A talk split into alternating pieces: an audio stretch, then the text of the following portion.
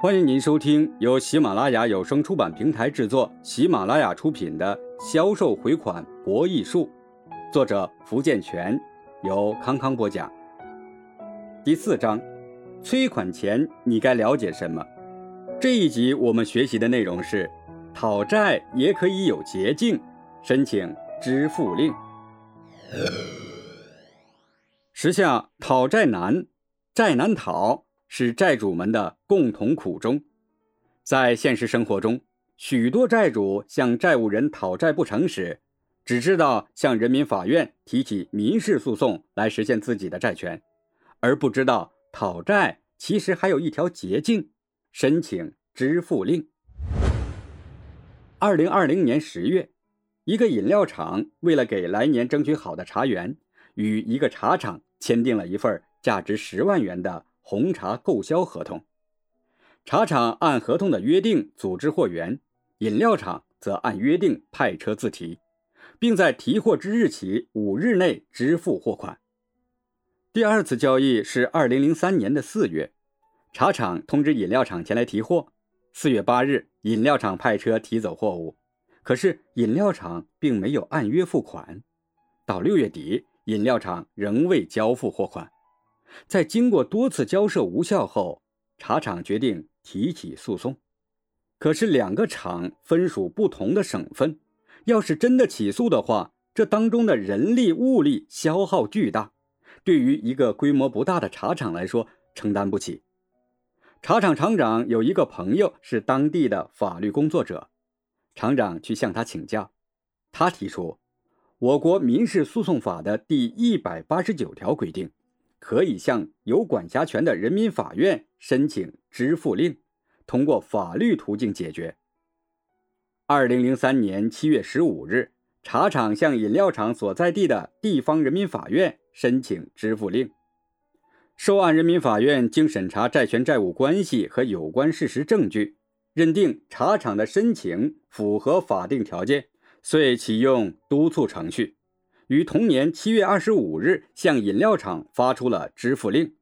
责令欠款人自收到支付令之日起十五日内清偿债务，或者向人民法院提出书面异议。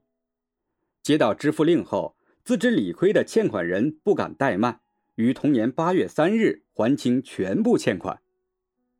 本案从收款人向人民法院申请支付令至讨回全部货款，仅用了。二十天，支付令及督促程序，它是人民法院根据债权人给付金钱和有价证券的申请，以支付令的形式催促债务人限期履行义务的一种特殊法律程序。如果你也想通过这种方式讨债的话，就要考虑是不是符合下面的条件：第一，双方的债务具有法定性。我国民事诉讼法规定，收款人向人民法院申请支付令，要求欠款人支付欠款的案件，才适用督促程序收款。收款人请求欠款人给付的标的物应该是金钱、有价证券。要求欠款人给付金钱的，一般是货款、违约金、赔偿金、贷款、利息、欠款、债务利息以及延迟履行金等。要求欠款人给付有价证券的，一般是支票、汇票、本票、公司债券以及股票等；而收款人要求欠款人停止侵害、排除妨碍、消除危险、返还不涉及给付金钱或有价证券的财产、修理、重做、更换、消除影响、恢复名誉以及赔礼道歉等案件，均不适用督促程序。二。收款人与欠款人之间没有其他的债权债务，收款人与欠款人之间是单务的，收款人只享有收款的权利，欠款人只负有还债的义务。最常见的，收款人已在规定的时间交付了对方认可的货物，而欠款人没有按时支付货款，这时收款人就可以申请支付令。如果收款人与欠款人互相有债权债务关系，则不适用督促程序。如果一方没有供货而要求对方支付货款，就不能适用督促收款，不能向对方提请支付令。三，支付令能够送达欠款人。支付令是人民法院依法制作的法律文书，人民法院在法定期间向欠款人发出支付令，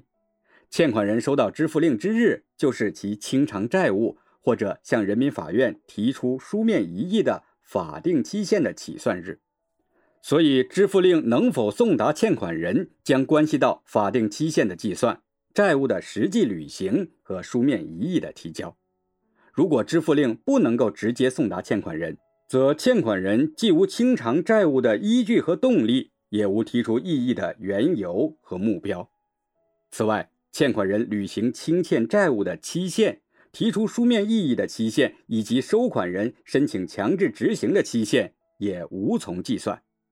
鉴于此，收款人向人民法院申请支付令时，应同时详告欠款人的基本情况，以便人民法院确认送达支付令的条件和选择有效的传达方式。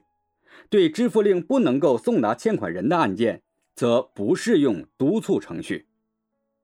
送达还有一种特别的方式——公告送达。公告送达具有视为送达的法律后果，但我国的相关法律规定，适用公告送达的一般条件是。受送达人下落不明，这恰好又是适用督促程序限制性条件。用报纸或是直接发公告的公告送达支付令，不能保证欠款人收到支付令，也不能保证欠款人行使提出书面异议的诉讼权利。所以，支付令不能以公告送达方式送达欠款人。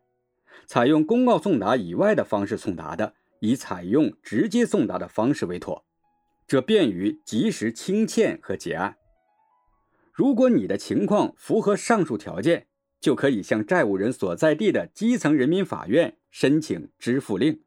债务人不止一个，并且不在同一基层人民法院辖区的，各有关法院都有管辖权，可以向其中任何一个法院申请支付令。但也要注意以下事项：第一，对债权债务关系不明确，又无充分的证据加以证明，或是难以取证的，收款人就不宜立即申请支付令，而应进一步融洽与欠款人之间的关系，只在进一步收集和补充证据，待万事俱备时，再不失时机的申请支付令。二，对下落不明的欠款人，收款人应事先做好申请支付令的准备。一旦知道欠款人的下落，应设法稳住欠款人。同时，收款人应立即申请支付令，并请求人民法院迅速送达，以保障债权的实现。三、欠款人在法定期间既不提出异议，又不履行支付令的，该支付令即发生效力，收款人即可依据生效的支付令向人民法院申请强制执行。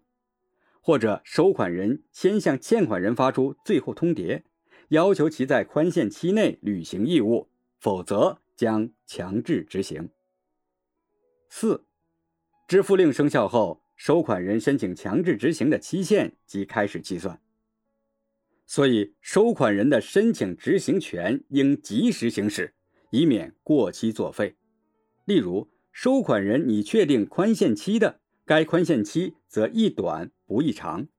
并且以不超过申请执行期限为妥，否则收款人将难以申请执行或丧失其申请权。最为稳妥的办法是，收款人先在申请执行的期限内申请强制执行，再迫使欠款人与收款人达成执行和解。这既可保留收款人再次申请执行的权利，又可达到以战促和的目的。五，欠款人自收到支付令之日起十五日内仅清偿部分债务的，对未尽债务，收款人仍有权向人民法院申请强制执行。欠款人自收到支付令之日起十五日内向人民法院提出书面异议的，这表明欠款人已无自觉清偿债务的诚意，同时也预示着督促程序的终结和支付令的失效。在这种情况下，收款人应做好充分准备，及时向人民法院提起诉讼。听众朋友，本集播讲完毕，感谢您的收听。